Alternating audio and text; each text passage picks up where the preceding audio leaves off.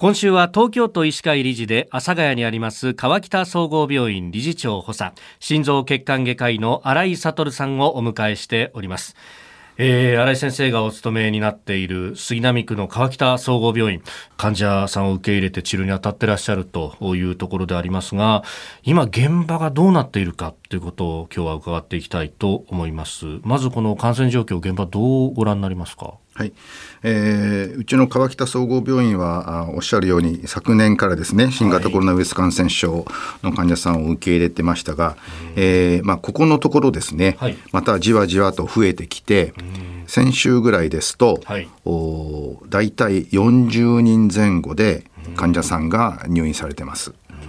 まあ、いろいろ良くなって、えー、退院される方もいらっしゃいますけれども、はい、えー、高齢者の方で、えー、なかなか退院できなくて入院が長引いているというような方も中にはいらっしゃいます。で私たちの病院はあの、はい、内科の病棟だけではなくて、えー、あの小児科の病棟もコロナ対応ということにして、えー、親子の方がですねあの感染された方そういう親子入院の方も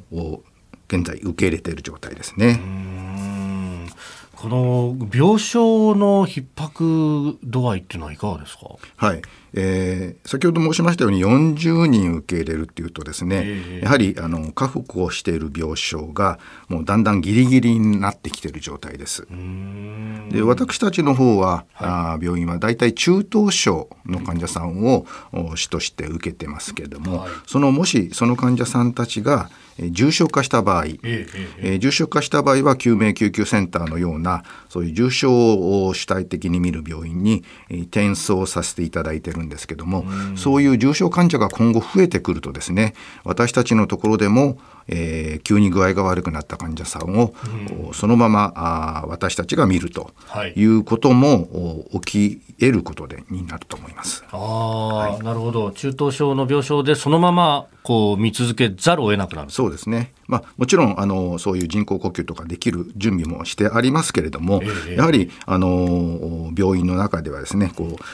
役割分担というかですねそういうのがございますので、はい、えー、それができなくなる東京都全体でですねできなくなる可能性も出てくるかもしれ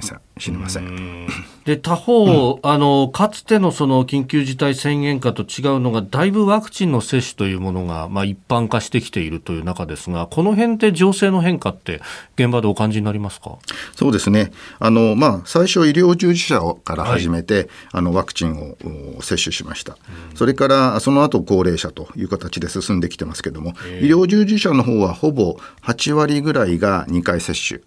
終わってると思います。はい、で、まあ、そのことによってですね、ええ、あの 病院の中での院内感染が、えー、非常にもうほとんど起きなくなっていると言っていいぐらいだと思います。これそうなってくるとあのだいぶその感染者は多くてもこう重症者は増えないんじゃないかというような指摘もあるんですがその辺はいかがですか？そうですね。今回の波はですね、ちょっと今までの波と様相が違ってて今まではあの60歳以上70、80、90の方の高齢あ高齢者の方の重症者が、えー、多かったんですけれども、今回は50代が中心ですけれども、えー、そのあたりをがあの方が、えー、重症化されているというそういう現象が起きています。この原因というか、これをそのまだワクチンが行き届いていないからなのか、何か別の要因があるのか。そうですね。いろんな要因が考えられるんですけど、活動が活発で、